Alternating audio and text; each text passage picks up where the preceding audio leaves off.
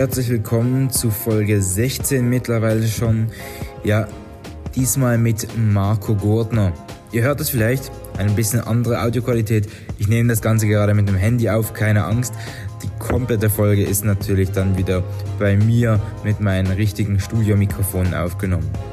Ja, Marco Gurtner kennt man einerseits als Slam-Poet, andererseits als Musiker und aber auch als Manager slash Booker für Bands, wo er bei Radicalis, einem Label slash Management hier in Basel arbeitet.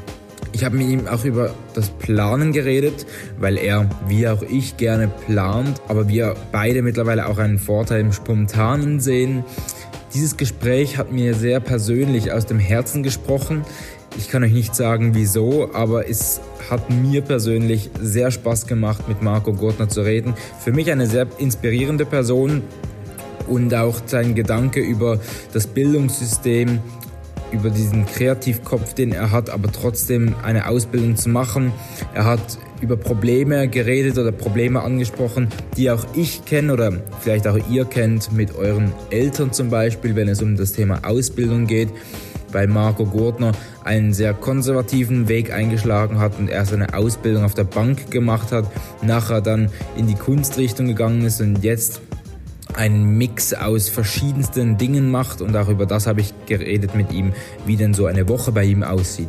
Ich würde mich freuen, wenn du dir die Folge ganz anhörst. Ich würde mich freuen, wenn du einen Kommentar irgendwo hinterlässt, wenn du irgendwo deine Meinung mit einer Bewertung abgibst und ich freue mich auch, wenn du weitere Podcast-Folgen hörst. Jetzt wünsche ich dir erstmal viel Spaß bei diesem Gespräch, das wirklich eine Stunde 20 lang geworden ist, ähm, weil wir einfach nicht mehr aufhören konnten zu reden.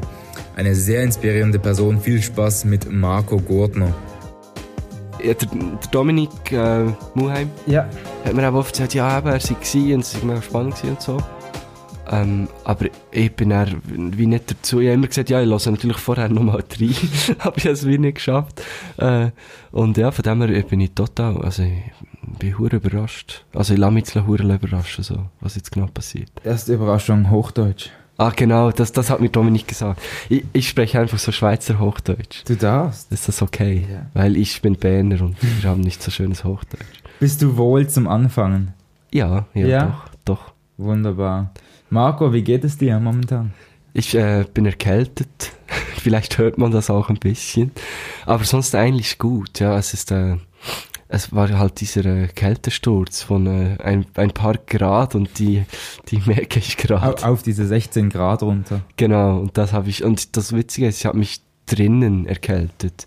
Ich war bei meinem Vater zu Hause und wir haben gemerkt, dass irgendwie ist es kalt, auch drinnen. Und ich, ich kam aus der Dusche und war mit den nassen Haaren, bin ich da gesessen. Und er so, ja, ich stelle jetzt mal die Heizung an.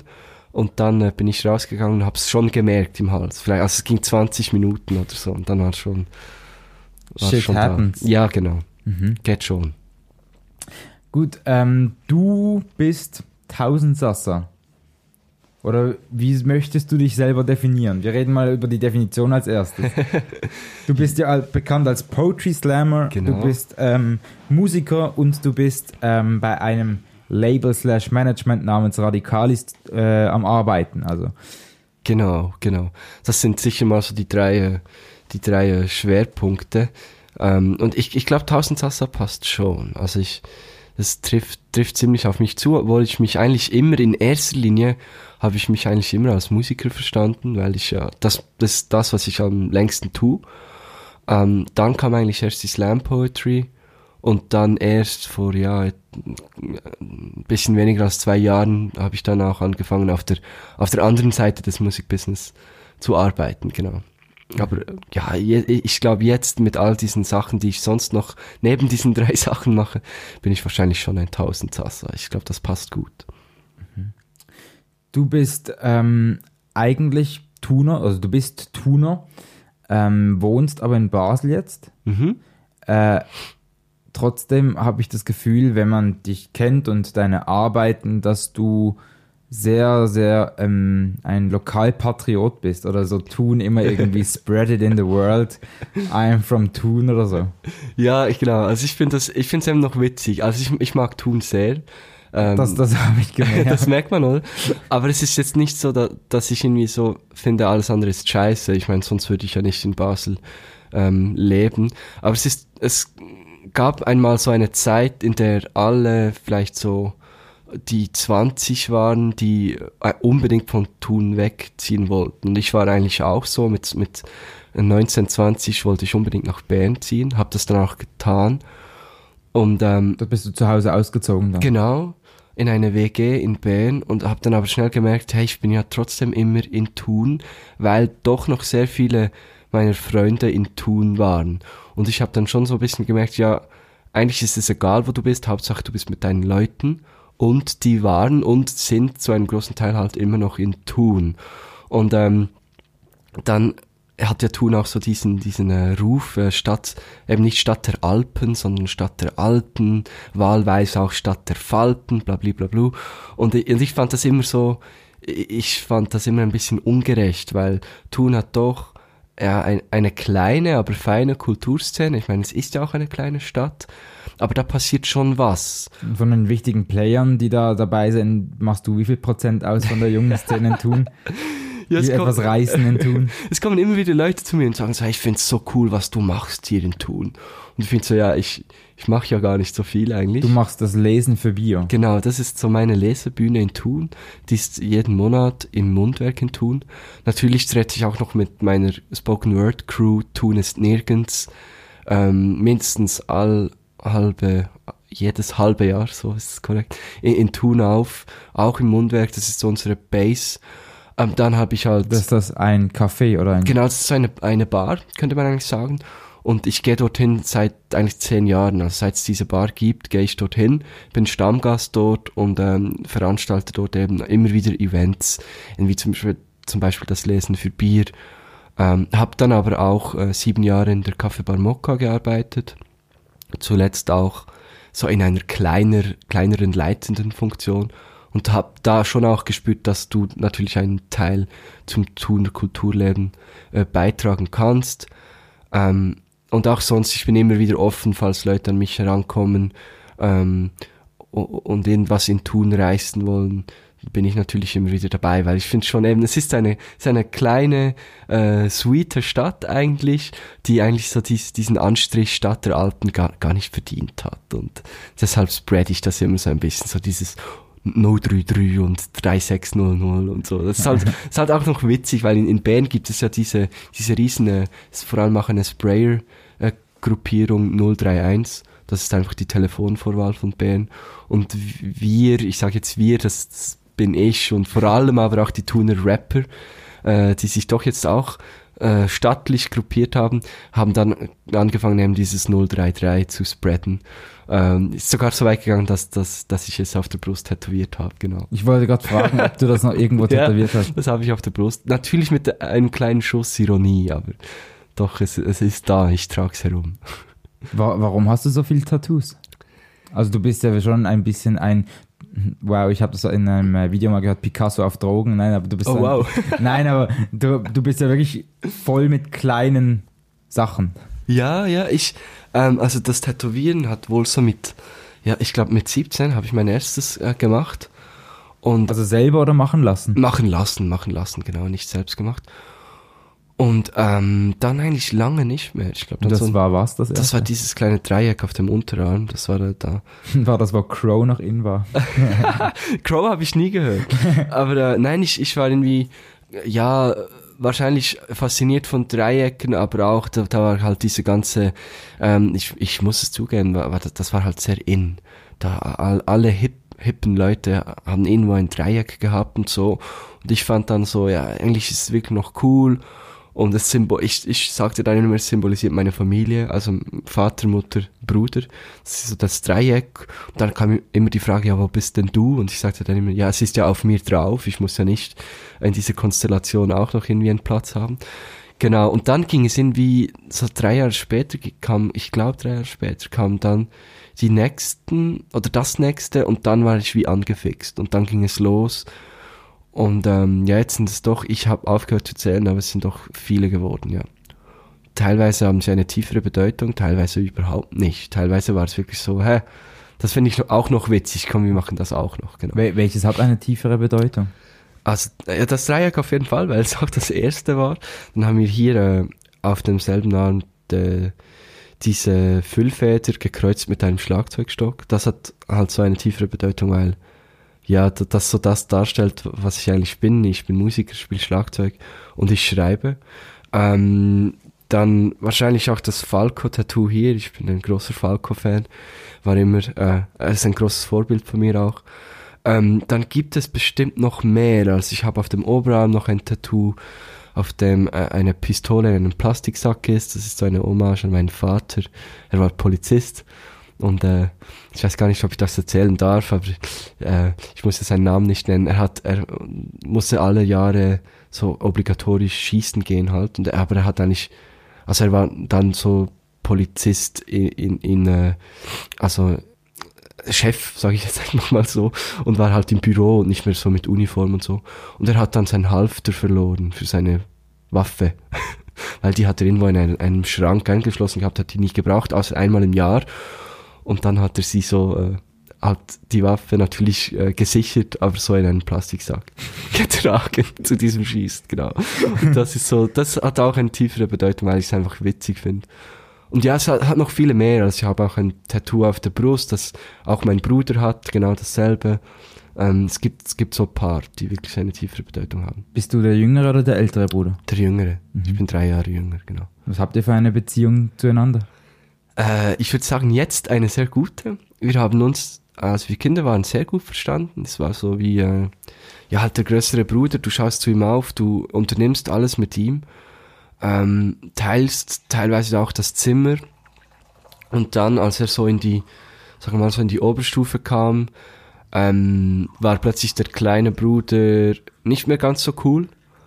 Ähm, und äh, ja, im, im Gegenzug auch der große Bruder vielleicht nicht mehr ganz so cool ähm, Interessen sind auseinandergedriftet. Irgendwie ich bin halt mehr auf die, auf, auf die künstlerische Seite gekommen, habe hab Musik gemacht, habe auch Leute gefunden, die, die dieselben Interessen haben. Ähm, und er ja, hat sich in eine andere Richtung entwickelt und erst so vor ein paar Jahren haben wir dann plötzlich gemerkt, hey, äh, der andere ist eigentlich voll, voll in Ordnung so. Und ähm, jetzt sind wir eigentlich wie beste Freunde, könnte man so sagen. Also wir unternehmen viel gemeinsam mit, ähm, zum Beispiel jetzt eher mit meinen Freunden, seine Freunde, finde ich auch total okay, aber die sind dann eben älter, haben teilweise schon eine Frau und so und, und vielleicht sogar schon Kinder, das weiß ich jetzt gar nicht, und sind dann eher so ruhiger, gesetzter. Konservativer so. Bürger. Ja, genau, ja. könnte man sicher auch so sagen, genau. Und meine, und mein Bruder kommt jetzt oft mit, mit meinen Freunden irgendwie für irgendwas. Und das finde ich schon jetzt sehr schön. Das ist auch schön für meine Eltern, die äh, lange Zeit so Angst gehabt haben, dass wir uns nie mehr verstehen oder so. Und die haben jetzt richtig Freude daran, so. Dass die Brüder sich gut verstehen. Bist denn du so ein bisschen ein, ähm, ein schwarzes Schaf in der Familie insofern, dass du so der Künstler, Kreative bist. Wenn du sagst, so dein Vater war Polizist und dein Bruder ist auch nicht gerade der, der Künstlertyp oder so? Ja, schwarzes Schaf vielleicht so ein bisschen, aber, aber nicht in einem sehr negativen Sinne. Also gerade meine Eltern hatten eigentlich immer Freude daran. Oder, oder sagen wir so. Also, also sind sie auch künstlerisch tätig? Nein, gar nicht, gar nicht. Also ich bin schon der Erste, der, ich bin glaube ich auch der Erste in meiner äh, ganzen Familie, zum mhm. Beispiel mütterlicherseits, der studiert. Also es gab es wie nicht, bis, bis ich kam. Und ich glaube, so meine Eltern, oder besonders mein Vater, fand dann vor allem Gefallen daran, oder checkte so richtig, was das eigentlich alles soll mit dieser Kunst und Musik und Schreiben und so, als er mich zum ersten Mal wirklich so auftreten sah. Ich glaube, vorhin war das so mehr, ja, ich bezahle jetzt halt diesen Schlagzeugunterricht, aber was ist dann eigentlich das Endresultat? Und als er mich dann das erste Mal sah auf einer Bühne mit, mit einer eigenen Band, war dann schon so, ah, wow, krass. Dorthin ist mein Geld geflossen, oder? Das, das kenne ich ein bisschen. Das war bei meinem Vater glaub, auch ein bisschen so, dass ich, ich hab, war auch immer irgendwie, ich komme nicht aus einer wahnsinnig kreativen Familie, mhm. aber trotzdem war das dann irgendwie, wenn ich etwas gemacht habe oder irgendwo Fotografien ausgestellt oder so, hat dann mein Vater als gerne so einen Zeitungsartikel, wo dann irgendwie die Vernissage promotet wurde, mhm. mhm. hatte dann anderen gezeigt und gesagt, schau, das ist mein Sohn, das ist doch Ja. Genau, das, das kenne ich sehr gut. Also jetzt, wenn Zeitungen äh, immer durchforstet, es, werden, es, es gibt Zeitungsschnipsel überall bei meinen Eltern zu Hause. Das ist schon, schon sehr, äh, sehr schön eigentlich, dass sie jetzt so merken, oh, okay, ja, da ist wirklich, und jetzt sowieso, also jetzt haben sie ja auch gemerkt, ich, ich lebe ja zu einem gewissen Teil davon, dass es wirklich, dass es mir ernst ist. Und auch als ich habe ja zuerst äh, literarisches Schreiben studiert in Biel, an der Hochschule der Künste in Bern. Ähm, und da war zuerst schon so, okay, der Sohn macht eine Banklehre, es gefällt ihm aber überhaupt nicht, ähm, macht sie aber fertig und dann äh, geht er Literatur studieren und will Autor werden. Und zuerst war das so ein bisschen so, oh, okay, äh, ja, ähm, müssten wir jetzt in das Leben lang durchfüttern oder was? Und dann waren sie aber doch sehr stolz, weil sie so fanden, okay, wow, da kommen nur irgendwie 15 Leute rein pro Jahr und, und, und ah, er hat Lesungen und so weiter und so fort. Und dann habe ich das abgebrochen, das Studium. Und dann war das schon so, für meinen Vater war das dann ziemlich schwer, weil... Und da warst du wie alt, als du das abgebrochen ähm, hast? Wie alt war ich da? Ich glaube, ich habe mit ungefähr 19 angefangen. Ich war wohl so, hm, ich war wohl so 22. Ich, ich habe, ich habe, hm, warte, ich habe, glaube anderthalb Jahre studiert. Ja, warte, das war 2050, ich muss gerade, nein, doch 22 war ich, 22. Und das war dann schon so für meinen Vater so, ja, oh, jetzt habe ich allen schon gesagt, er wird Schriftsteller. und, und, ja, was passiert jetzt und was macht er denn jetzt? Und ich habe dann halt einfach, ich habe sowieso immer irgendwelche Jobs gehabt. Ich habe immer irgendwas gemacht und habe mich über Wasser gehalten. Aber hat dich denn das gestresst, dass deine Eltern so etwas von dir erwartet haben?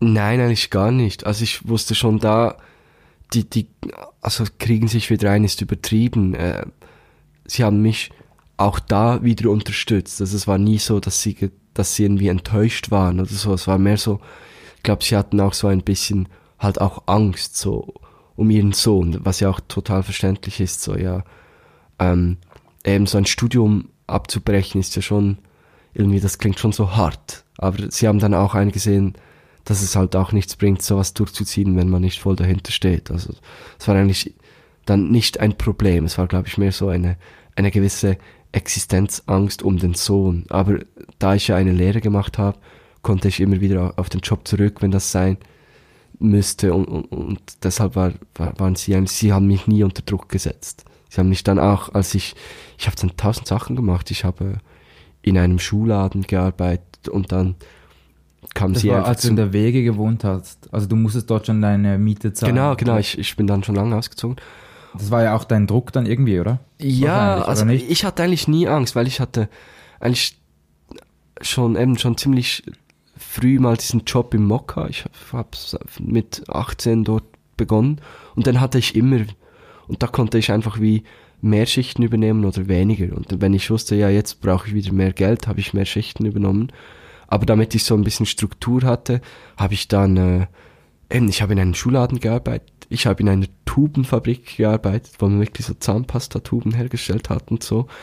Am äh, Fließband? Nein, in, im Einkauf, im Büro, das schon.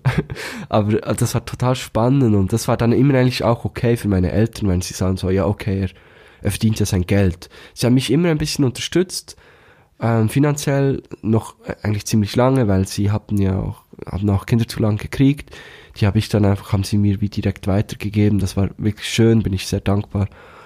Ähm, weil ich viel verdient habe ich nie. Also weißt du, ich auch jetzt nicht. Also ich komme ich komm mit ziemlich wenig Geld, hoppa, mit ziemlich wenig Geld durch. Also das ist eigentlich und das sehen sie jetzt auch, weil auch nach meinem Studium jetzt, ich habe Kommunikation jetzt gerade abgeschlossen, könnte ich wohl in irgendeine, weiß ich nicht was, äh, große Firma gehen und, und viel Geld einkassieren.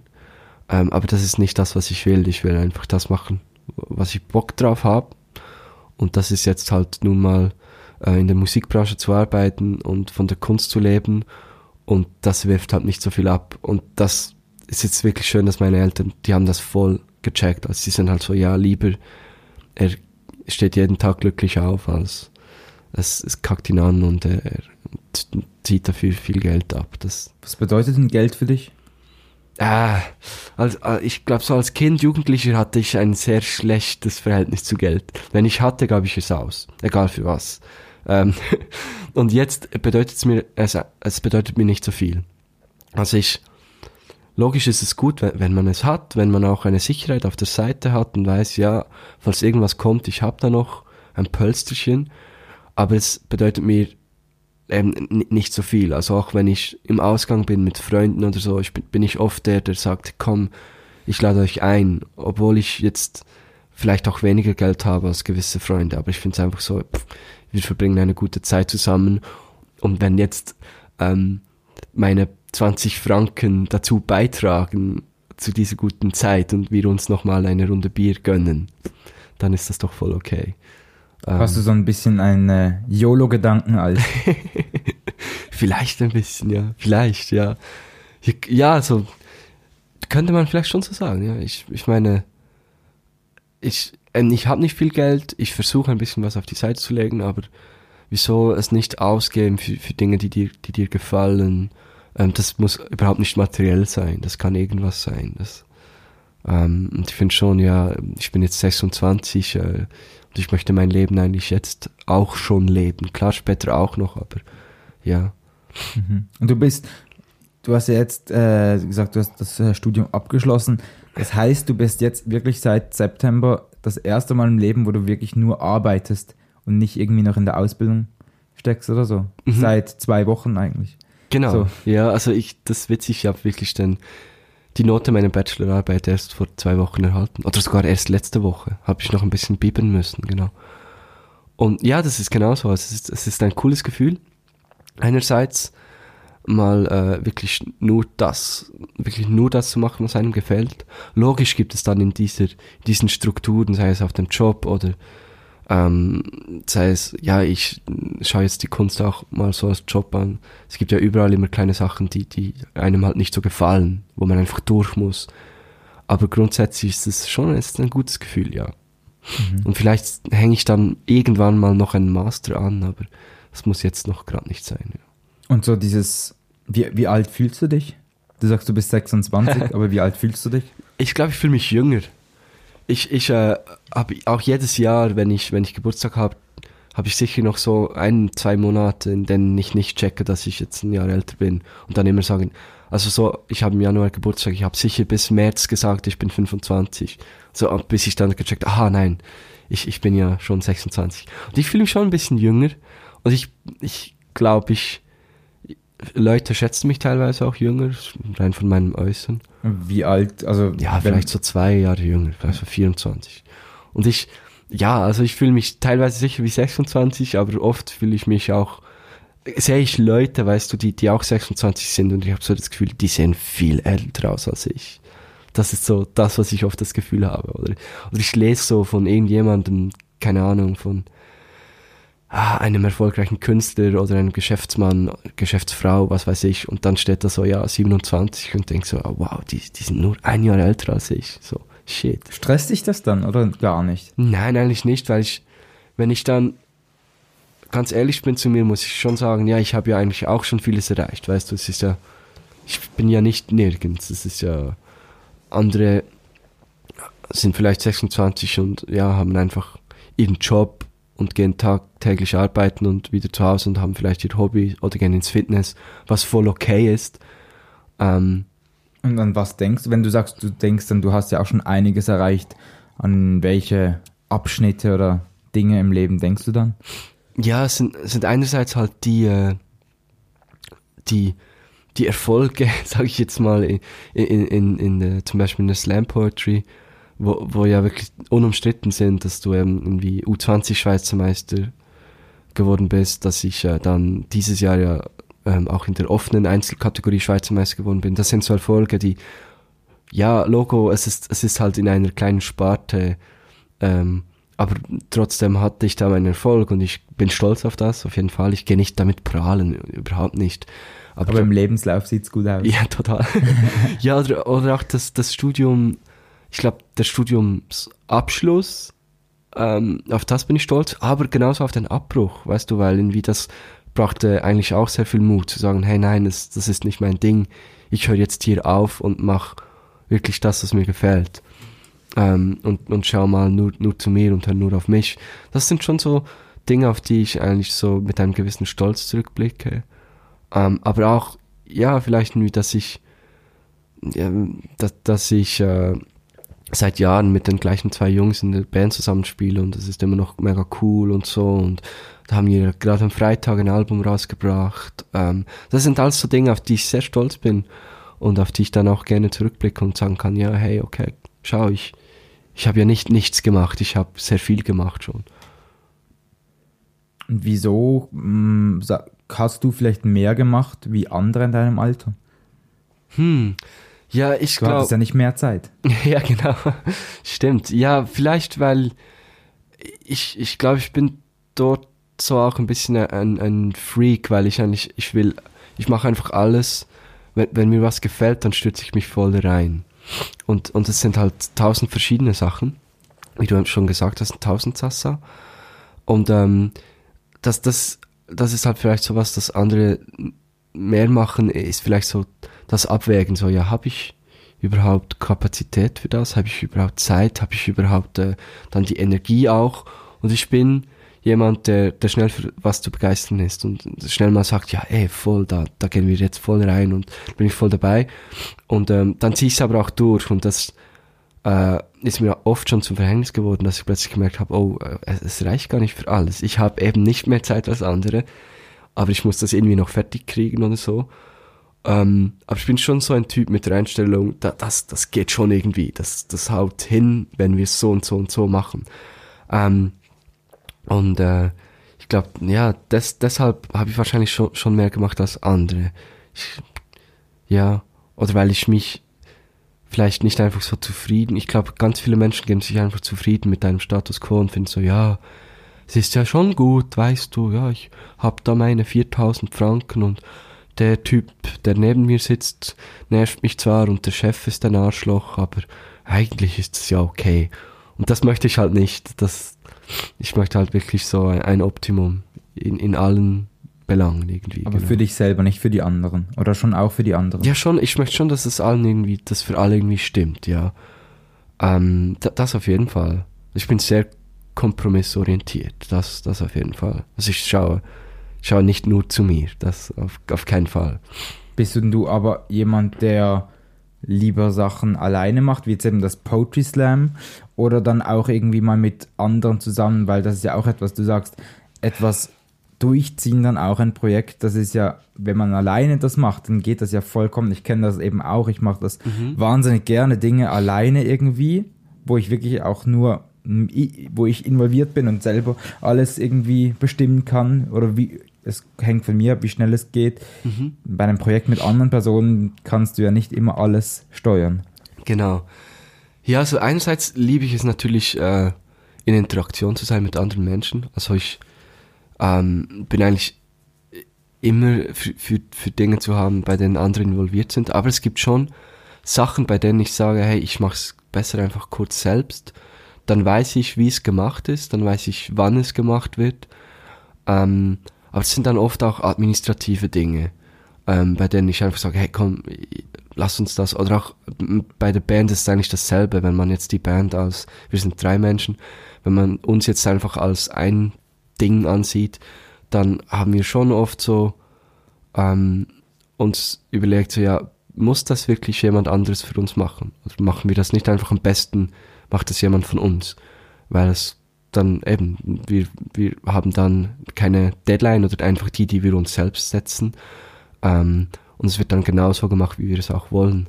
Aber sonst äh, finde ich es schon, also auch wenn jetzt Slam Poetry eigentlich, ja, wenn ich da einzeln auftrete, äh, ist es schon das Coolste, auch da halt in Interaktion zu sein, sei es mit dem Publikum, sei es ähm, mit Musikern, also ich trete ja auch, auch mit Musikern auf oder einfach in der Gruppe. Also wir machen die Auftritte mit, mit Tun es nirgends beispielsweise viel mehr Spaß als die alleine.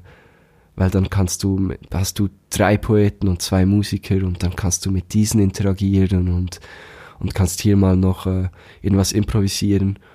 Und äh, ich glaube schon, dass, dass der Mensch das auch irgendwie braucht. So diese, ich glaube, durch, durch Interaktion entstehen dann auch weitere Geschichten.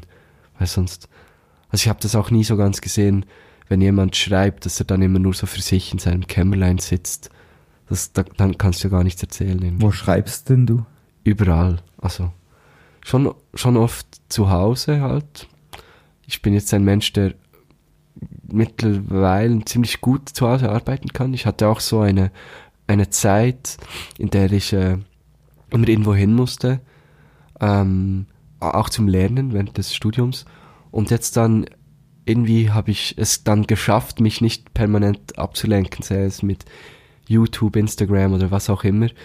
Ähm, aber ja, das Coolste ist schon, wenn du halt irgendwo hinsitzt, einfach mal.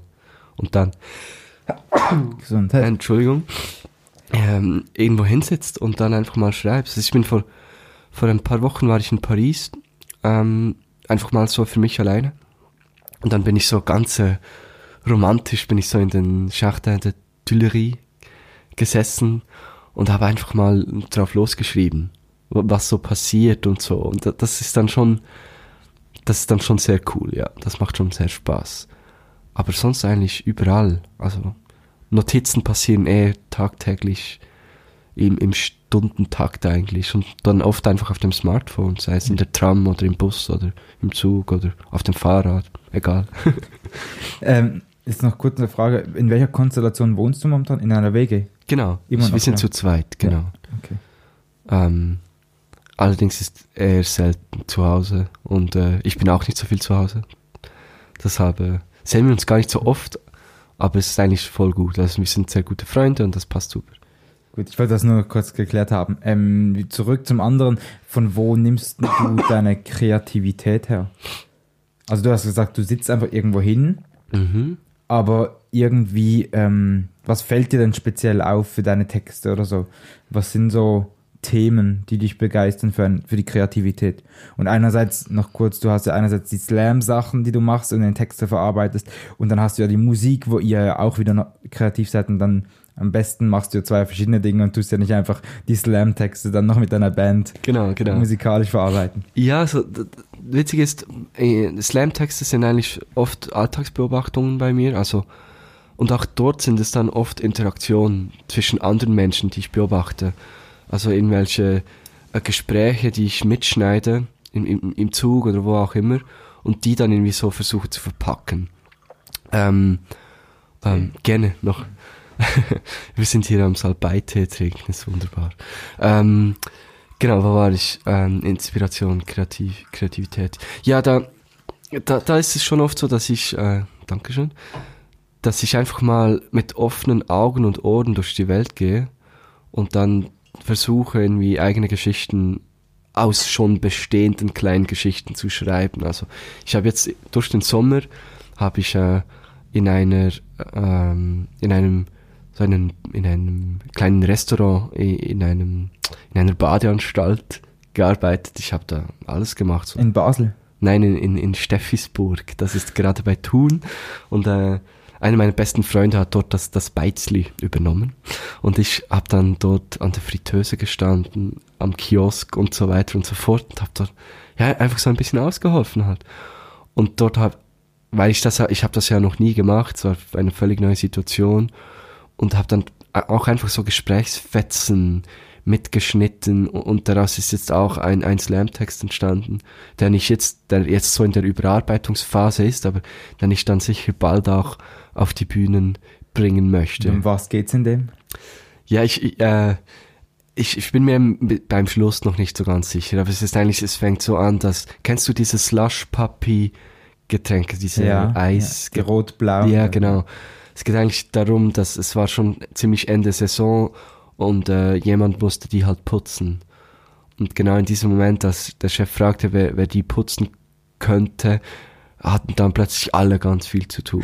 Und dann blieb, blieb es an mir hängen. Und dann ist es halt so, einerseits dreht es sich so um diese blöde Maschine, die ich jetzt putzen muss, und dann kommen mir immer wieder Dinge in den Sinn.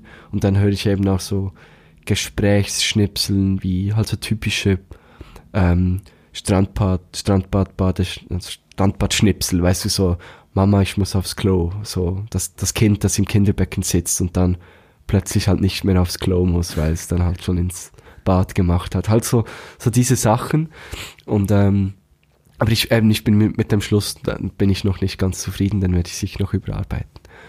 Und ähm, um das noch, die ganze Frage noch äh, abzuschließen, die Texte für die Band, die auch ich schreibe, also ich schreibe vor allem die Lyrics. Ähm, äh, klar bin ich auch am musikalischen äh, Prozess beteiligt, aber weniger, weil ich nicht, äh, weil ich mich nicht so gut auskenne, musikalisch wie Du meine. bist der Schlagzeuger. Genau. Du musst den Rhythmus machen. Genau, also der typische Drummer, der, der sich nicht so gut auskennt jetzt mit, äh, mit den Tönen. Also ich kann schon sagen, naja, gefällt mir besser, wenn du da ein bisschen hoch gehst oder runter. Ich kann jetzt nicht sagen, er spielt doch dort lieber, äh, äh, keine Ahnung, C Major 7, wenn es das überhaupt gibt, kein Plan. Ähm, und da schreibe ich die Lyrics und da sind es oft ähm, Dinge, es sind oft auch viel ernstere Themen. Ähm, die, die mich irgendwie beschäftigen. Da- Das, und die Texte sind dann auch viel kryptischer, weil auch lyrisch und englisch. Und ähm, da kann, kann ich irgendwie, genau, da, da bin ich auf eine Art irgendwie, irgendwie offener, also gebe viel mehr eigentlich preis, aber es ist dann eben doch, doch nicht so offen, weil, weil man es dann gar nicht so checkt, um was es wirklich geht. Und äh, das, das macht einerseits enorm Spaß, weil ich kann mir dann gewisse Dinge von der Seele schreiben, ohne dass vielleicht Leute gerade checken, so fuck, da geht's ja um das. Und das finde ich schon noch spannend. Und ich bin ja dann auch nicht der, der das singt. Es ist dann immer noch so ein, ein Transport von mir zu, zu Jan, der das dann singen muss, darf. Und es ist dann auch immer witzig, weil ich muss ihm dann immer, also wir gehen dann Zeile für Zeile durch und ich erkläre ihm dann, was, was ich damit meine.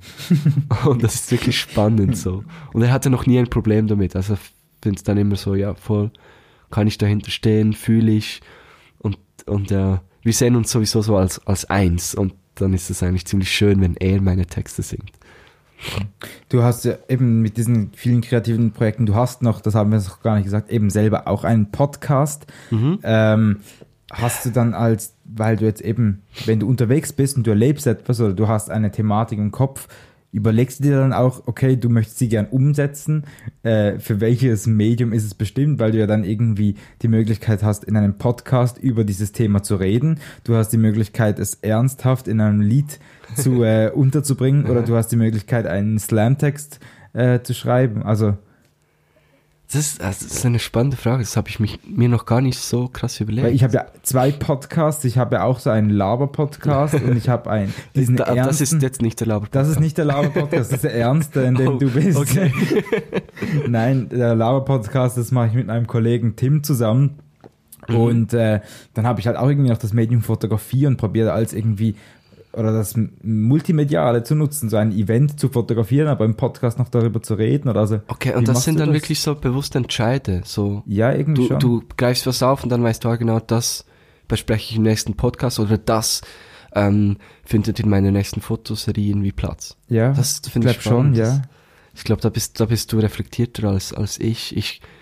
Also bei mir sind es wahrscheinlich sehr ähm, impulsive Momententscheide. So, so im Sinn von, ah, das finde ich cool, da schreibe ich jetzt, fange ich gerade einen Text an. Oder ah, das passt gut für einen Slam-Text. Und die, bei den Lyrics ist es dann oft so, dass wir schon Musik haben, die zusammen im, im, im Proberaum entstanden ist und ich dann so schaue, was, was löst die denn bei mir aus. Das, das ist oft ein, ein, ein Weg, so die Lyrics zu schreiben, aber es gibt dann schon auch die andere Situation, in der ich wirklich was in mir habe, das mich sehr beschäftigt und ich dann die, die Lyrics schreibe und dann schauen wir, was würde da für Musik dazu passen. Aber oft lasse ich mich da von der Musik leiten und äh, im Podcast, da muss ich äh, ganz ehrlich sein, das ist einfach nur ein Laber-Podcast. Also wir kommen schon und sagen, ja, ich habe noch das Thema und wir könnten noch über das sprechen, aber ich weiß nicht, ob du ihn schon mal gehört hast. Wir enden dann immer irgendwo. Es gibt dann schon so ein Überthema, das wir irgendwie versuchen zu halten, aber es ist dann i- irgendwas und äh, es ist oft auch ziemlich chaotisch, das Ganze. Früher waren wir noch strukturierter und jetzt ist es Mit wem so. machst du das zusammen? Äh, mit Nico Franzoni. Er ist, äh, man kennt ihn auch von Watson, er ist dort Franzoni Hösli. Franzoni Hemmige. Hemmige. Genau. Ah, Hösli hat er.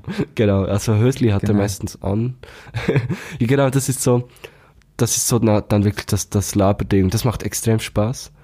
Ähm, und das machen wir eigentlich alle zwei Wochen. Versuchen wir, manchmal reicht es nicht. Wir sind jetzt auch schon so weit, dass wir ähm, nicht am selben Ort aufnehmen. Also wir nehmen dann so über, übers Internet auf. So. Das haben wir auch einmal gemacht, genau. Das ist schon noch spannend. Dann ist es dann wie ein Telefonat. Und dann hat es halt auch so diesen, äh, diesen äh, Mut von, ähm, man muss kurz so ein bisschen, äh, wie sagt man, so aufholen, was, was gerade so passiert ist im Leben von an, vom anderen so. Weil wir sehen uns nicht so oft. Und dann ist es wirklich so wie, hey, alter Freund, wie geht's dir? Was hast du so getrieben in den letzten zwei Wochen? Und das ist dann auch für uns beide so auf persönlicher Ebene sehr spannend. So. Aber du hast ja dann doch auch irgendwie ein Programm in der Woche. Du könntest theoretisch eine Woche voll mit Marco Gurtner füllen, insofern, dass du an einem Abend einen Slam vorträgst, an einem Abend mit der Band auftrittst, an einem Abend bist du ja bei Radikalis, noch über das haben wir jetzt noch gar nicht geredet. Du bist bei Radikalis und du ähm, bist, hast als Praktikant dort angefangen. Und jetzt bist du dort festangestellt und bist Manager von einer Band oder? Ja, also ich mache hauptsächlich Bookings für diverse Bands, genau. Und da machst du für we du hast ja dann bestimmt so ein paar Bands. Genau, ich habe so einen Roaster ähm, von, mit Bands. Da ist zum Beispiel äh, die Basel Band Hank, mache ich das Booking und auch Seithünsprung. Die sind ja, also sind ja die Same, same. genau, sind ja genau die gleichen Leute dahinter. Ich mache das Booking für Fiona Kaweng, eine Sängerin aus, aus Chur, Singer-Songwriterin. Ähm, das sind die Rooftop Sailors, eine alternative Rockband aus, äh, aus meiner Heimatstadt, aus Thun. Ähm, ich helfe mit so ein bisschen im Management von Melody Symphony, der äh, Beatmaker, Producer, ich weiß gar nicht, wie man ihn so ge- genau einordnen kann. Da helfe ich einfach mit im Management, bin aber nicht federführend. Ähm, es sind neue Bands dazugekommen. Ganz neu mache ich das Booking auch von einer Basel-Band Raincoast, ähm, die man hier sicher kennt in Basel. Ähm, dann gibt es auch noch internationale Künstler, für die ich das Booking mache.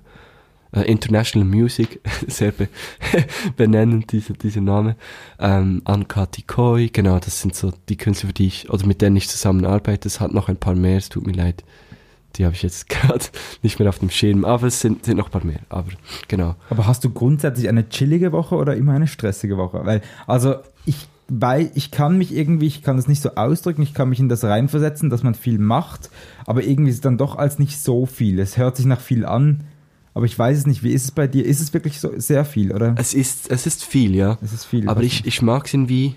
Ich versuche gerade meinen Pullover auszuziehen und weiterzusprechen. Also, ich, dann hole ich mal kurz mein Handy raus in der Zeit. wow, ich, ich habe schon geschafft. Nachher kommen noch Fragen. Oh. Ich habe auf, auf Instagram nämlich Fragen. Oh oh. Und es gibt genau Von jemand. Leuten. Ja, ja, aber es gibt genau jemand, wo eigentlich nur, ähm, nur äh, Fragen gestellt hat und das passt eben gut rein, weil du hast sie gerade erwähnt. Ah, okay, krass. Sie heißen Hanky Boys auf Oh, Instagram. oh, oh, da, da, jetzt, jetzt habe ich Angst. Tatsächlich, Ähm, Hank hat Fragen gestellt, ja. Ja, ähm, was, was war deine Frage? Ob es stressig ist? Ja, Ja, ähm, es war auch schon stressiger. Also ich habe halt, als ich noch studiert habe, habe ich ja auch noch parallel gearbeitet und habe meine Auftritte gemacht. Und da bin ich eigentlich immer, ich hatte da in Winterthur gewohnt eigentlich, hatte aber auch ein Zimmer in Basel und war auch noch sehr viel in Thun. Und dann bin ich eigentlich immer zwischen diesen drei Städten hin und her gependelt, ähm, habe dann irgendwie meine Auftritte gemacht, habe gearbeitet, ähm, versuchte meine Familie noch irgendwie zu sehen, die Freunde noch zu sehen und so. Und ähm, ja, da ist sicher auch vieles zu kurz gekommen, vor allem auch, auch ich ähm, selbst. Also ich habe mir da viel zu wenig Zeit für mich genommen. Jetzt, äh, dann hat es mal wie so einen Punkt gegeben, der wirklich, äh, an dem ich wirklich angestanden bin und gemerkt habe, scheiße, ich, ich, das kriege ich nicht fertig, das kriege ich nicht fertig. Und an dem ich mir dann bewusst gesagt habe, jetzt musst du einfach weniger machen, jetzt musst du halt einfach das Projekt oder das Projekt halt, musst du sagen, hey, ich kann das jetzt nicht auch noch annehmen. Und jetzt, jetzt ist eigentlich ziemlich cool. Also jetzt habe ich zwar sehr viel los, ich glaube, andere Menschen würden immer noch sagen, hey, du spinnst doch, das ist viel. aber, Aber- du hast keinen 100%-Job, das haben wir auch noch nicht geklärt. Du hast einen. Genau, ich arbeite 70. eigentlich, so- ja, circa, es sind so wie 60% fix und dann gibt's so wie 20% obendrauf, die eigentlich so, aber die, mich, die ich mir ganz frei einte- einteilen kann. Also ja, eigentlich 60 fix. Und ähm, aber ja, mit, mit Auftritten und, und Proben und so weiter ist es dann natürlich, wäre es dann natürlich ein Pensum von mehr als, als äh, 100%, würde ich wohl so sagen. Weil wenn du dann alles ernst nehmen willst, eben auch, auch die, Slam Poetry und auch die Musik, dann fängst du halt irgendwann an, das wirklich auch als Job anzusehen, nicht nur einfach als, ja, das ist mein Hobby und es macht ja eh Spaß. Das ist wa- etwas, das ich sehr oft höre, so, ja, aber das macht dir ja Spaß. Also es, auch bei Gagenverhandlungen ist das oft so, dass das dümmste Argument, das ich höre, so, ja, also du brauchst wirklich so viel Geld. Ich meine, du machst das ja auch zum Spaß. Dann denke ich ja so, ja, hoffentlich macht dir dein Job auch Spaß. Du, du verlangst ja, oder du hast ja auch deinen Lohn und willst den und so. Und, und äh, Logo, es macht mir eigentlich alles Spaß, was ich mache momentan. Und ich glaube, dort liegt dann oft auch die Gefahr. Du machst dann einfach alles, weil du findest, ja, es ist geil, es macht mir Spaß und und und. Und dann checkst du gar nicht, dass es eben so viel ist. Und darum musst du da oft versuchen, wirklich so ein bisschen abzugrenzen. Halt zu sagen, ja, das würde mir jetzt vielleicht Spaß machen, aber es reicht nicht auch noch in dieser Woche oder heute oder in diesem Jahr. Das ist dann so. Und, aber da wächst man auch rein irgendwie. Und ich glaube, ich kann, kann mich schon viel besser organisieren als noch äh, vor, vor einem Jahr zum Beispiel. Und wie organisierst du dich? Äh, ich ich schreibe mir einfach alles in meinen Kalender. Das ist mal so das, der erste Schritt. Ähm, wenn mich jemand fragt, hey, kannst du da, wärst du, hättest du Zeit und so, dann schaue ich zuerst mal nach. Und dann, wenn ich kann, schaue ich mal, was habe ich sonst noch in der Woche und so. Und dann, äh, ja, schreibe ich es mir mal ein. Und, und wenn es Sachen sind, die ich sofort bestätigen kann, dann mache ich das fix rein und sonst mache ich so ein TBC, weißt du, to be confirmed, wie, wie so bei Konzerten und so. Und dann, dann weiß ich, da muss ich noch schauen, ob das wirklich geht. Und ähm, ja, das ist so das eine, halt so der, der Kalender, der, der sehr, äh, der dann halt auch ziemlich voll aussieht, weil ich sch- schreibe wirklich alles ein.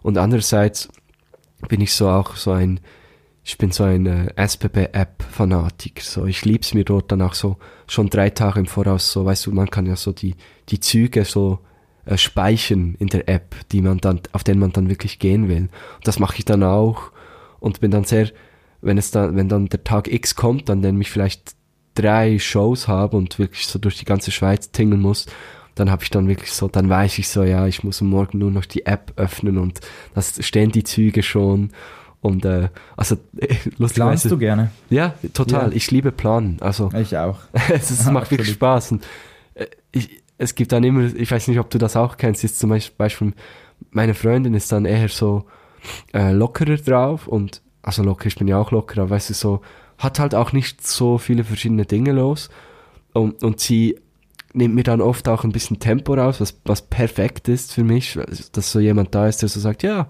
wir schauen dann mal. Und ich bin halt so, wie kannst du das sagen? Wir schauen dann mal, wir könnten es doch jetzt fixen. Komm, lass uns doch das jetzt einfach abmachen. So, ja, nein, vielleicht, weißt du, vielleicht haben wir ja dann morgen gar keine Lust. Und ich so, ja, fuck. Das ist eins zu eins das Gespräch, das ich auch kenne mit meiner Freundin. genau, Exakt, ja. das ist dann so, und du bist so, ja, aber, aber, aber wieso, wieso jetzt nicht fixen, oder? Und, ähm, und, und das ist, ist dann sehr spannend, weil ich, ich möchte dann gewisse Dinge nur fixen, weil ich einfach, weil es mir Spaß macht, Sachen zu planen. Mega.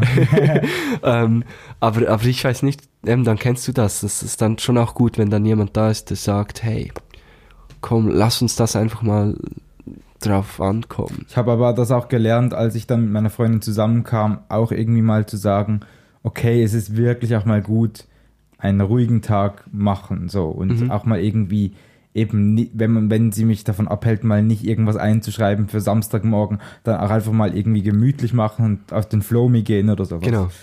Ist heute ein gemütlicher Tag für dich? Ähm, es geht. Ja, diese, diese Woche ist glaub, ich, schon gemütlich, ja. Also ich habe natürlich diese, diese Podcast-Gespräche, die ich mir frühzeitig plane, Aha. zum Beispiel mit dir. Aber ja, heute Abend machen wir noch Yoga. Also von dem her, also wir gehen ins Yoga. Das heißt, es wird Okay. gemütlich. Oh, cool, cool. Ja, voll. Toll. Ähm, du bist als Slam Poet, Poetry Slammer ähm, nicht so häufig auf Bühnen anzutreffen, sondern machst vor allem dieses Lesen für Bier. Ist das richtig so? Ja, ich, ich glaube, das ist das, was man wirklich mitkriegt, so. Weil das ist so mein, mein Ding, so mein, meine eigene Veranstaltung in Thun. Aber eigentlich bin ich schon sehr oft auf Bühnen. Nicht mehr, das gebe ich zu, nicht mehr so viel an Slams. Weil ähm, ich halt sehr viele andere Anfragen kriege für, was weiß ich, also es ist sehr divers dann. Firmenanlass hier, Geburtstagsfeier da. Also nicht so für die Äh, Öffentlichkeit halt. Ja, genau, es sind viele so halb private Anlässe. Ähm, und Slams, das ist mir auch aufgefallen. So, ich bin gar nicht mehr so viel einfach an Slams, so an diesen Wettbewerbsslams. Aber ich moderiere zum Beispiel ähm, auch noch ziemlich viele Dinge. Und das Lesen für Bier ist ja halt einmal im Monat und da mache ich auch so, weil es halt meine Veranstaltung ist, ich auch so ein bisschen der, der Promoter bin, mache ich halt manchmal auch so ein bisschen ein Tamtam draus, genau. Aber die, und halt einen, einen normalen Slam, sag ich mal, irgendwo, weiß doch nicht, wenn ich jetzt nach St. Gallen fahre oder nach Olten, dann mache ich da nicht noch Werbung für, weil, weil ich finde so, ja, da kommen ja eh Leute und die kommen ja nicht nur wegen mir. Oft kommen die einfach wegen, wegen dem Slam, oder? Das ist ja so. Also ich habe auch schon Leute getroffen, die, die mir so gesagt haben, ja, hey, wir reisen dir so ein bisschen hinterher. Und dann bist du so, what the fuck? Es gibt Leute, die Slam-Poeten nachreisen, so, shit. Das wusste ich gar nicht. Ähm, aber sonst, äh, ja, ich glaube, man kriegt gar nicht so viel mit von den Auftritten, die ich mache, genau. Aber ich promote es auch nicht mega. Das ist vielleicht auch noch das, ja. Trotzdem hast du einen spannenden Instagram-Account. Dankeschön. Ja. danke. Sehr individuell. Ja, wie du selber, du hast ja schon so ein bisschen ein Corporate Identity, oder? Für dich entwickelt. Ja, genau. Ich glaube, das Corporate Identity, äh, jetzt, jetzt meines, das Marco Gutner ist so ein bisschen so, äh, ähm, äh, embrace your flaws vielleicht so. Also ich, ich mache dann auch sehr gerne äh, Fotos oder Videos meines Doppelkinds oder poste wirklich auch, ich poste ja vor allem Stories, auf denen ich dann vielleicht nicht so vorteilhaft Aber ich meine auch so dein Auftreten. Ja, das ist Ist das. wiedererkennungswert. Definitiv, ja. Ist das bewusst? Ja, also am Anfang, es, es, das finde ich eben noch das Schöne, da bin ich irgendwie froh drum, ist es so, es ist so or organisch, ist es so gewachsen. Also ich habe mir am, am Anfang gar nicht so viel Gedanken darüber gemacht, weil ich so finde, ich, ich möchte das auch nicht so sehr, weißt du, so meine Bühnenperson von der normalen Person trennen. Es gibt ja diese Slam-Poeten und Poetinnen, die wirklich so ihre Bühnenrolle haben und dann einfach immer in der sind.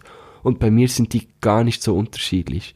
Aber logisch gibt es dann immer wieder so, so Sätze von mir, die halt immer wieder gleich kommen.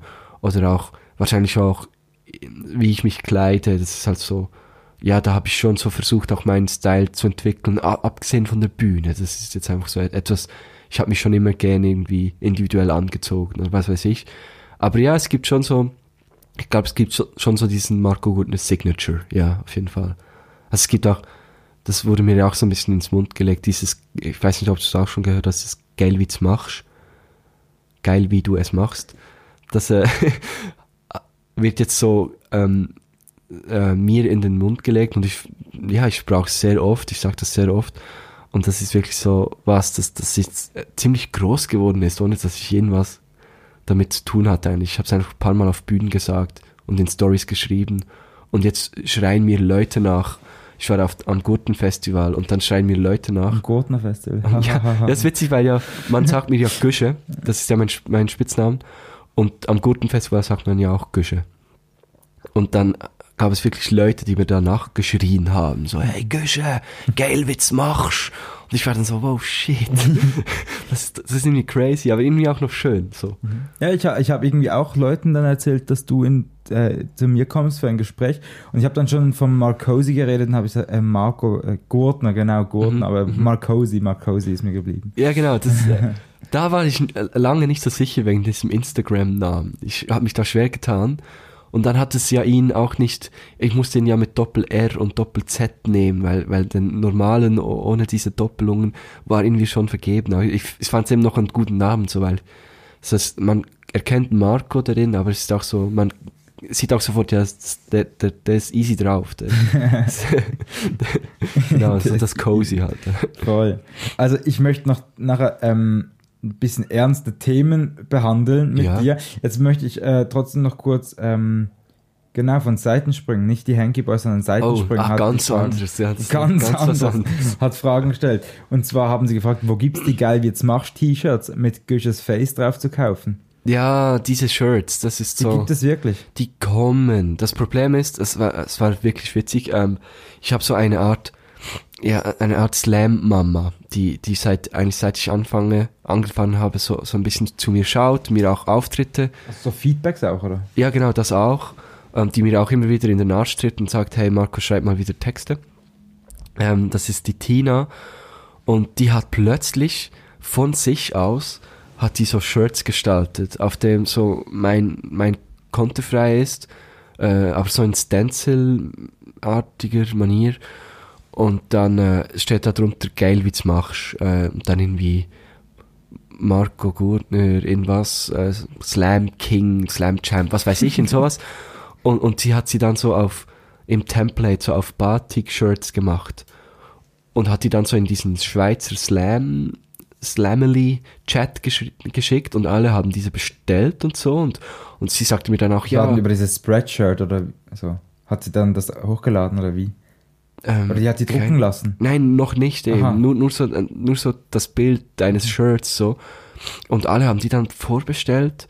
Und sie hat gesagt, ja, ich, ich ma- lass die dann machen, wenn es genug Bestellungen gibt. Und ich habe sie dann auch rumgeschickt, so meinen Freunden und so. Und habe munter Bestellungen aufgegeben bei Tina. Und dann sagst du so, ja, jetzt, jetzt äh, bestelle ich die. Wir haben irgendwie 50 Shirts oder so. Und dann äh, hat sie gemerkt, dass all diese Batik-Shirts auf allen Online-Plattformen einfach ausverkauft sind. Dass die nicht mehr gibt. Und deshalb ist das jetzt verzögert mit diesen Shirts. Aber die sollten kommen. Also es gibt bald Marco Hurtner Merch, mit dem ich eigentlich nichts zu tun hatte. Ich kaufe eins. Gerne. Das ist eine offizielle Bestellung. also Größe M. Größe M. Du kannst dir sonst nochmal anhören im Podcast Ja, ist gut. weißt es wieder.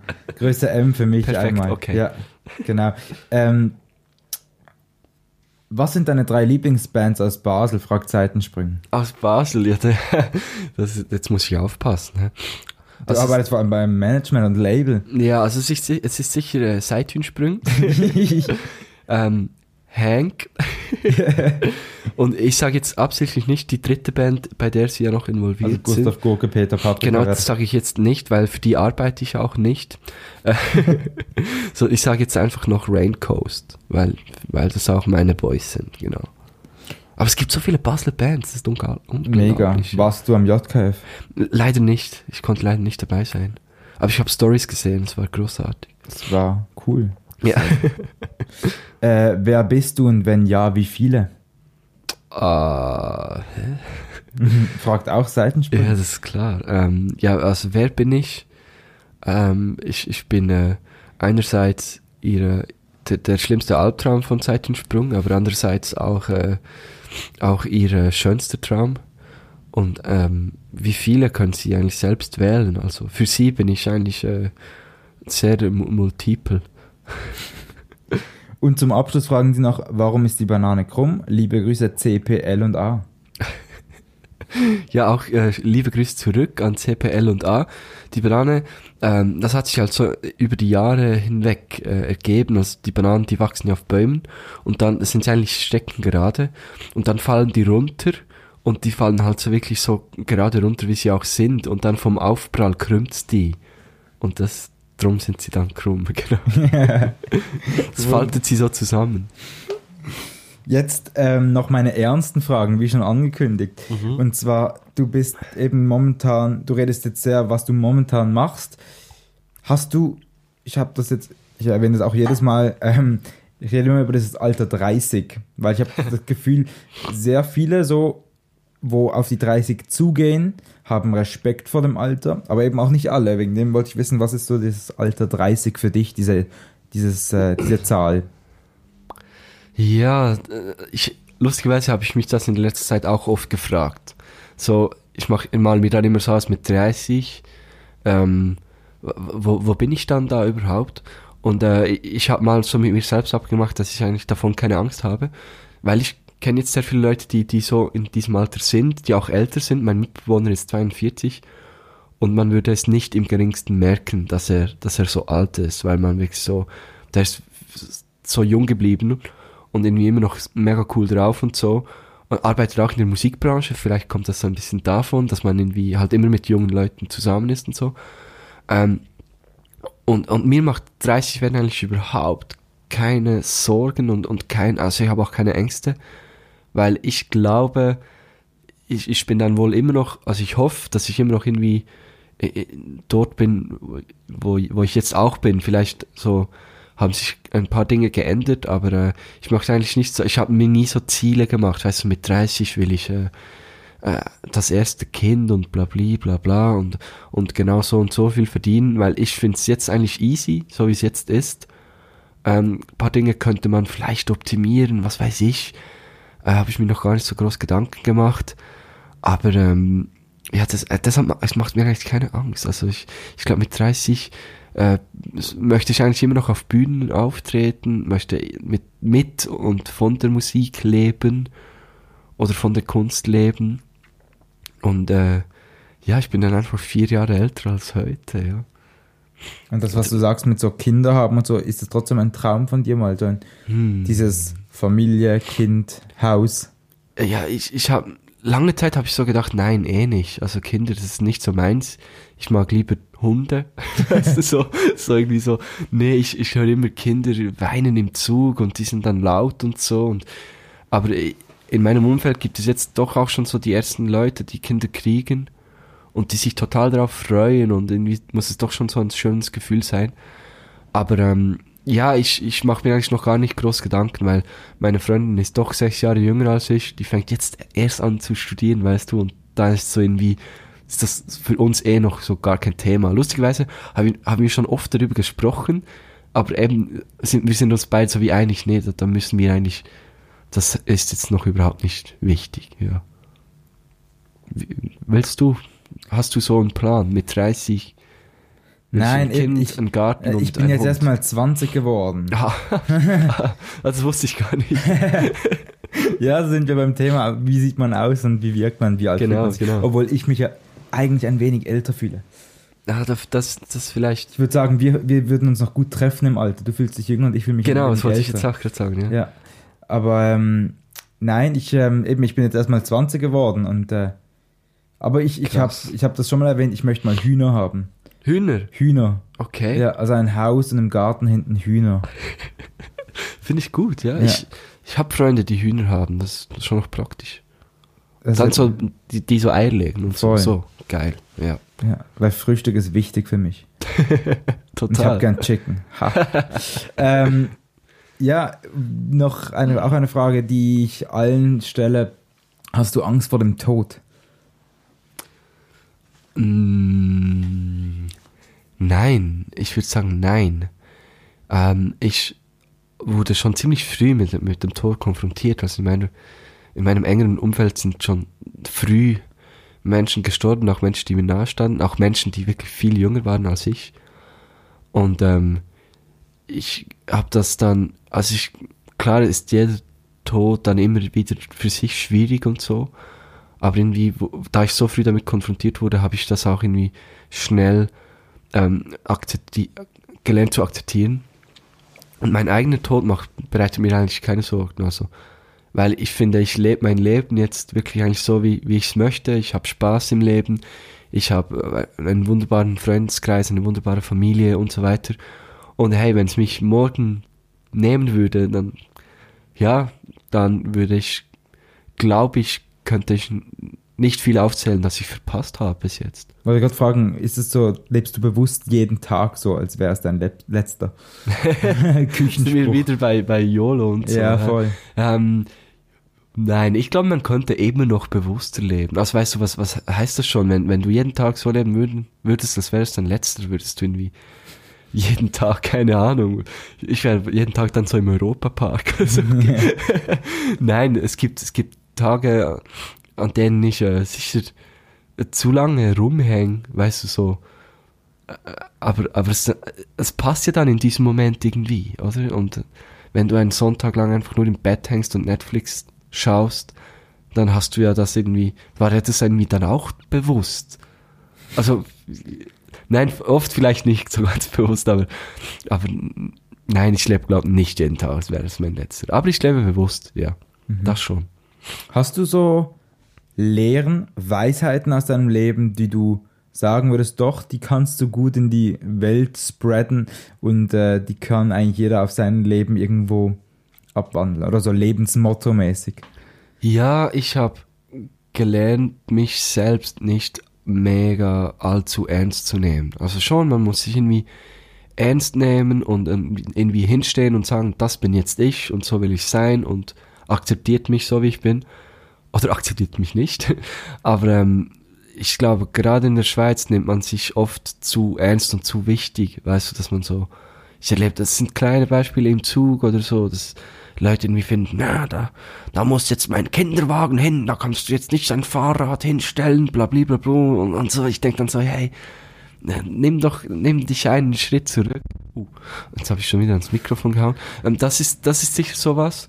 Und das zweite ist, und ähm, das hat mir auch mein Mitbewohner, hat, hat mir das immer wieder gesagt, wenn ich mich über jemanden aufgeregt habe. Und das finde ich wirklich so ein, ein, ein schöner Satz. So, er sagt dann immer, wenn ich so sage, ja, und dann kam noch der und der hat mich aufgeregt, dann sagt er immer so, hey, weißt du, die Welt ist für alle da.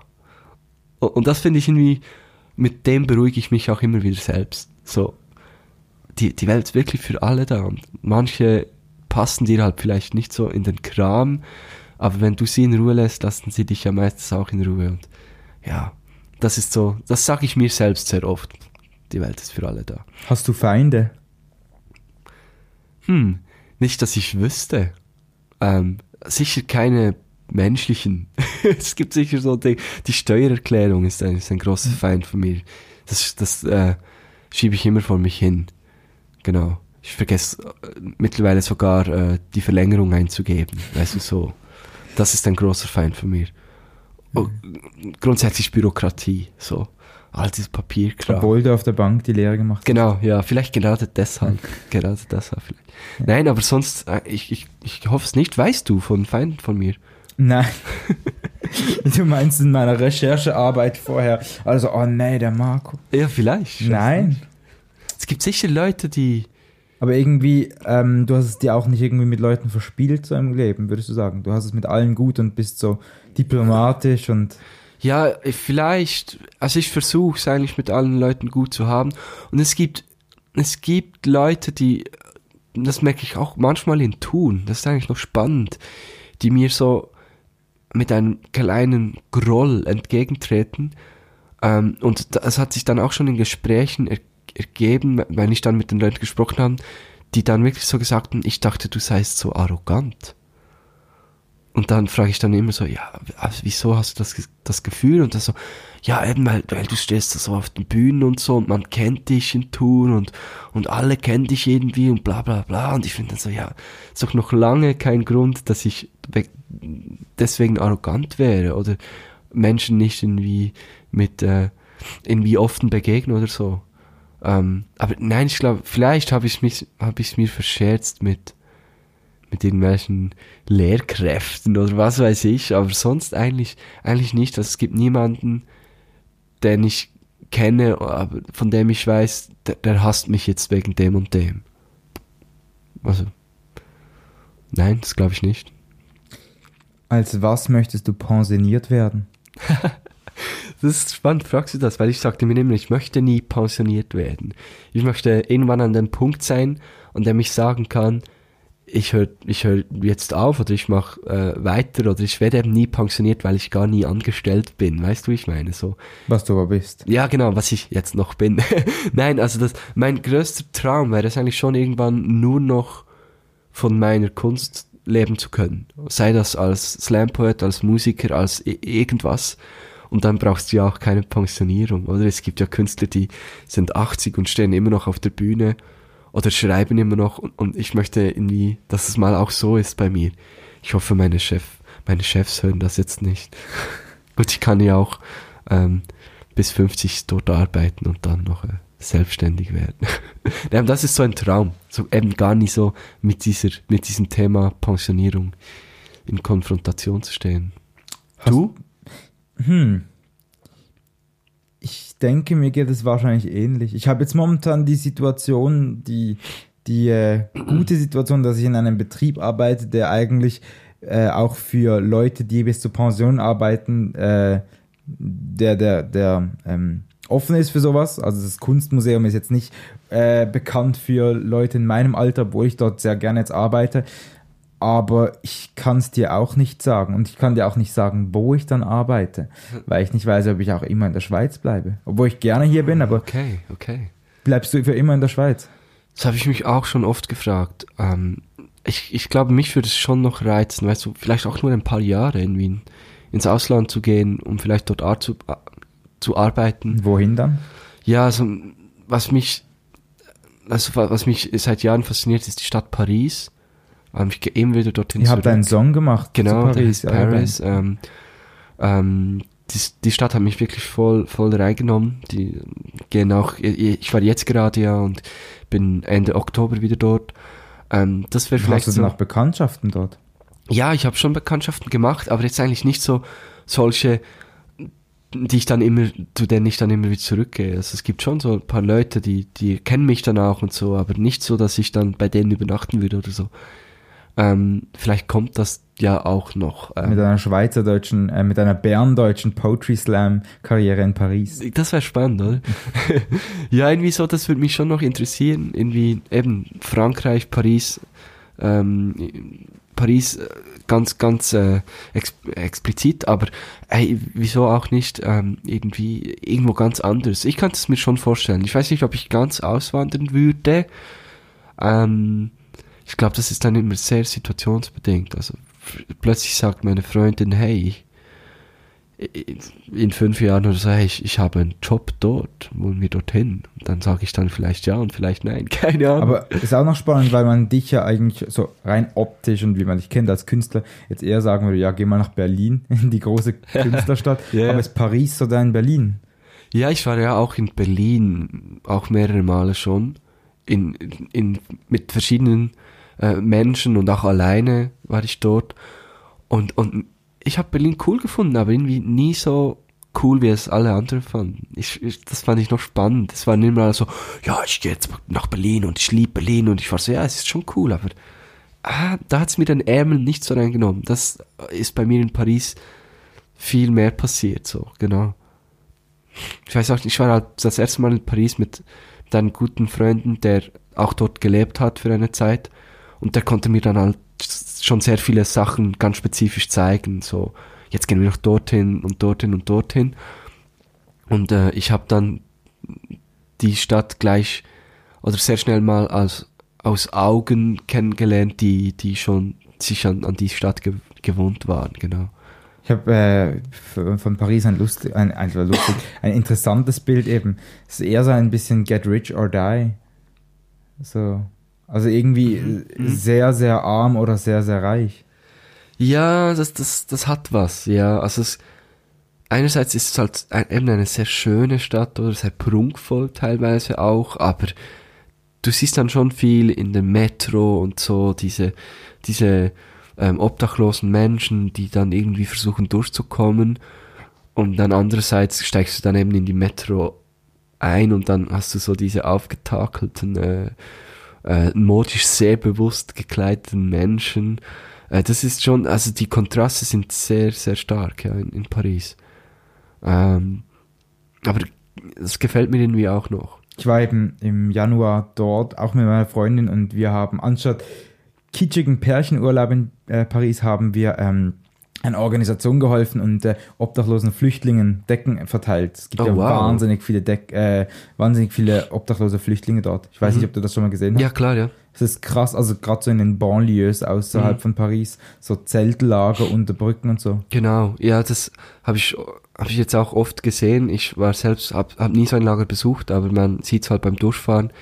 Ich kenne auch ähm, ähm, Bekannte von mir, sind auch schon nach Paris gefahren. Ähm, sie arbeiten auch für eine Hilfsorganisation haben Zelte verteilt und Kleider für den Winter und so. Also es ist, das ist schon ein großes Problem, ja. Und äh, eben das geht dann auch nicht spurlos an einem vorbei. Also man denkt dann so irgendwie, wir nehmen irgendwie einen Uber zum irgendwie zur Konzerthalle und man fährt dann so mit dem Uber so völlig gelöst und, und, und mit einer Vorfreude so an dieses Konzert und dieses Festival und schaut zum Fenster raus und sieht dann eben diese Zeltlager und da kommt man schon ein bisschen ins Grübeln, ja. Das ist schon, das ist schon krass.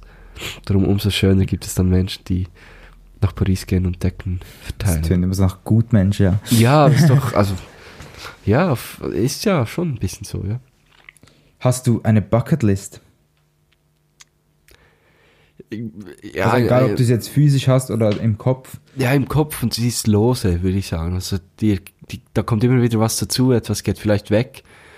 Ähm, aber ja, es gibt schon so ein paar Dinge, die ich, die ich mir sage, möchte ich mal noch erlebt haben, möchte ich mal noch gesehen haben.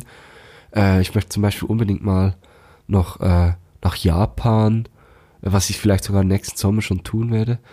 Ähm, das ist so was Großes. Und nach Asien, das fasziniert mich irgendwie so.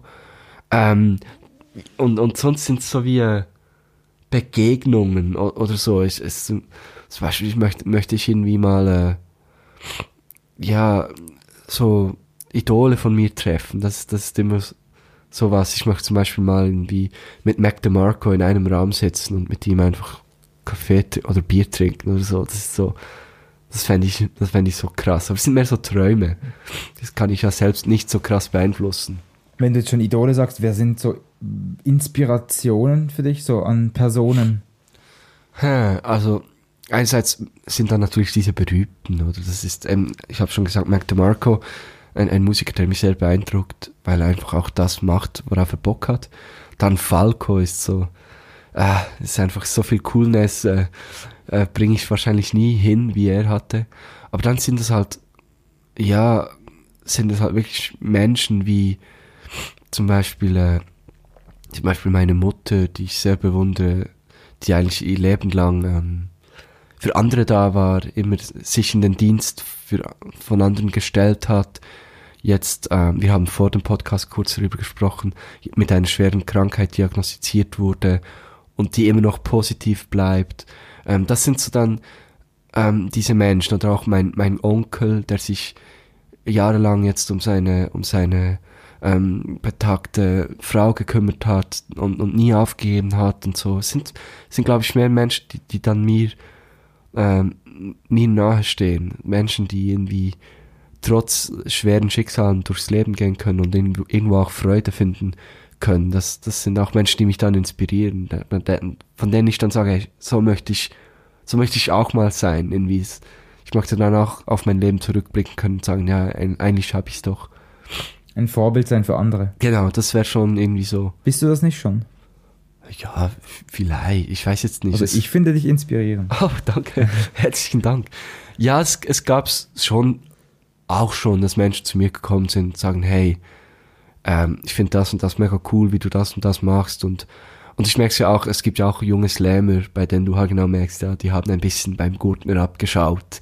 Ist ja auch klar, wenn ich Workshops gebe und die dann Texte von An, mir an hören. was machst du das fest? Oder was gibt's für Es dann- Indizien? Ja, also diese, diese, halt so diese Alltagsstories, die dann irgendwie mit, mit, äh, doch einer, einer gewissen Jugendsprache auch angereichert werden und dann doch sehr absurd sind und, und das ehrt mich dann auch so ein bisschen. Dann ich so, ah, cool.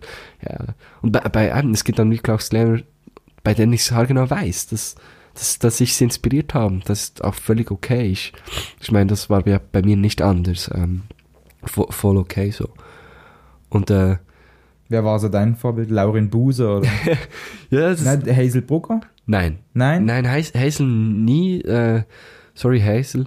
Ähm, äh, lustigerweise fand ich Laurin schon immer sehr, sehr cool, weil er ist, er hat auch so eine Coolness. Ähm, ähm, eigentlich, aber bevor ich mit Slam, Slam angefangen habe, habe ich oft Videos von Laurin gesehen. Und es ist jetzt, jetzt witzig, weil wir oft auch zusammen auf Bühnen stehen und, und Dinge zusammen machen und so. Ähm, finde ich es jetzt so lustig eigentlich, dass, dass, dass ich oft seine Texte gehört habe. Aber ähm, einer, der, der mich immer wieder beeindruckt und den ich auch heute, ähm, bei dem ich auch heute noch oft denke, so, oh, scheiße, die Idee hätte ich auch gerne gehabt, das ist Dominik Muheim aus, aus, äh, Basel-Land, sag Der ich ja jetzt auch mal. schon hier im Podcast Der war. auch schon hier war, genau. Ähm, bei ihm denke ich oft so, shit, hey, das ist so gut, das ist so schön gemacht. Ähm, und sonst habe ich ziemlich schnell mal begonnen, einfach selbst so meine Sprache äh, und meine Stimme und so zu, zu suchen und sie dann auch zu finden. Ja. Mut zur Individualität. Genau, das war mir eigentlich schon immer sehr wichtig, ja. Genau. Und, und lustig sagt, hast du vorhin gesagt, ich, ich, äh, du findest mich inspirierend. Äh, das erste Gespräch meiner Freundin und mir war, äh, dass sie neben mich gesessen ist, nach, nach irgendeiner Show von mir. Und dann kam sie zu mir und sagte, ich finde deine Tattoos cool und so. Und ich dachte, sagte so, ja, danke. Und, und sie sagte dann, ja, ich finde sie sehr inspirierend. Und dann kam mir wirklich nichts Besseres in den Sinn, als sie zu fragen, ja, also willst du dir jetzt, oh, willst du dir jetzt dieselben machen? und erst im Nachhinein habe ich dann gecheckt, dass das total, es war total gemein, so von mir, so. Und ich habe ihr dann mal später geschrieben, so, weil ich habe sie dann immer wieder gesehen irgendwo und wir haben uns so halb gekannt und äh, ich habe ihr dann mal geschrieben, weil wir haben nicht viel zusammen gesprochen, haben sie dann so geschrieben, hey, es, es tut mir im Fall voll leid jetzt mal, wenn ich dich jetzt sehe, kommt mir dieses Gespräch in den Sinn, dass ich so, dass ich so, äh, ja, doch ziemlich äh, gemein so geantwortet habe und, sie sagte dann, ja, sie, sie hätte das gar nicht so aufgefasst, dann war eigentlich alles wieder gut, aber so, ja. Aber ich finde, es hat auch was Inspirierendes. Ja, ich habe es dann, dann doch irgendwie auch gecheckt, ja. Es, ja, äh, aber so in dem Moment war ich vielleicht noch so, noch so ein bisschen gehypt von der Show und so und, und, und dann kommt so dieses Girl, das ich nicht kenne und vielleicht war es auch so, was, shit, äh, äh, sie spricht mich einfach an und ich war dann einfach so, ja, jetzt willst du diese auch machen oder was? Hat auch was Individuelles. Die Tattoos? Ja. Ja, total, ja. Es ist kein Unendlichzeichen, kein Herz. Hm, Herzen habe ich, aber die sind dann auch äh, noch ausgefüllt, genau. Aber er hat das Unendlichzeichen. Doch, das habe ich auch, das habe ich auch. Hier im Bandlogo. Das ist so, unser Bandlogo habe ich hier tätowiert und das sind äh, zwei Dreieck und ein Unendlichkeitszeichen. Aber es macht ja auch Sinn, Infinite Hills, oder? Macht Sinn. Und es ist auch so ein bisschen verschachtelt. Man kommt nicht sofort drauf. Unterm Ärmel. Genau. Ja. Möchtest du noch etwas sagen? Äh, eigentlich nur Danke. Es hat mir sehr Spaß gemacht. Ähm, ich habe es ja schon am Anfang des Gesprächs gesagt, ich bin ein bisschen erkältet, so ein bisschen äh, äh auf Bandage würde man sagen, mutterig. So ein bisschen, äh, und äh, es hat mir sehr großen Spaß gemacht. Ich finde das mega cool, dass du das machst. Und ich möchte mich auch entschuldigen, dass ich manchmal vielleicht ein bisschen zu fest ausgeschweift bin. Ich weiß es nicht. Überhaupt nicht. Ich okay. fand das, äh, ohne das im Vergleich zu anderen Gesprächen stellen, äh, eins der besten Gespräche. Oh, wow. Danke. Für mich war es auch eins der besten Gespräche. Podcast-Gespräche. Ja. Nein, in, in, dieser Woche. In dieser Woche. Ja, ich. Hat es also, mit Franzoni noch keinen. Das ist erst Montag. Ich meine, in den letzten, ja. in den letzten Tagen, genau, es hatte. Ich, ich, musste, ich musste ein bisschen unten durch in den letzten Tagen, es hat mir sehr gut getan, so alle, über ganz andere Sachen zu sprechen.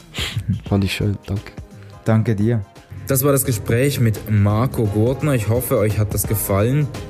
Wie schon am Anfang erwähnt, für mich eine sehr inspirierende Person.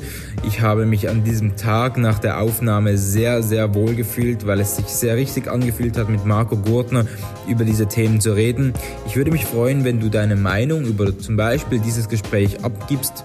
Ich würde mich freuen, wenn du Überleben auch weiterhin verfolgst, zum Beispiel auf YouTube, auf Spotify oder auf iTunes und du auch eine Bewertung abgibst oder vielleicht kannst du ja auch mir persönlich schreiben. Du kannst mir zum Beispiel auf Instagram schreiben, Dominik-Asche und dein Feedback oder deine Kritik an dieser oder auch anderen Folgen abgeben. Ja, ich würde mich freuen, wenn du auch in zwei Wochen wieder mit dabei bist und äh, ja, wir uns dann wieder hören. Ich wünsche dir eine gute Zeit. Bis dann.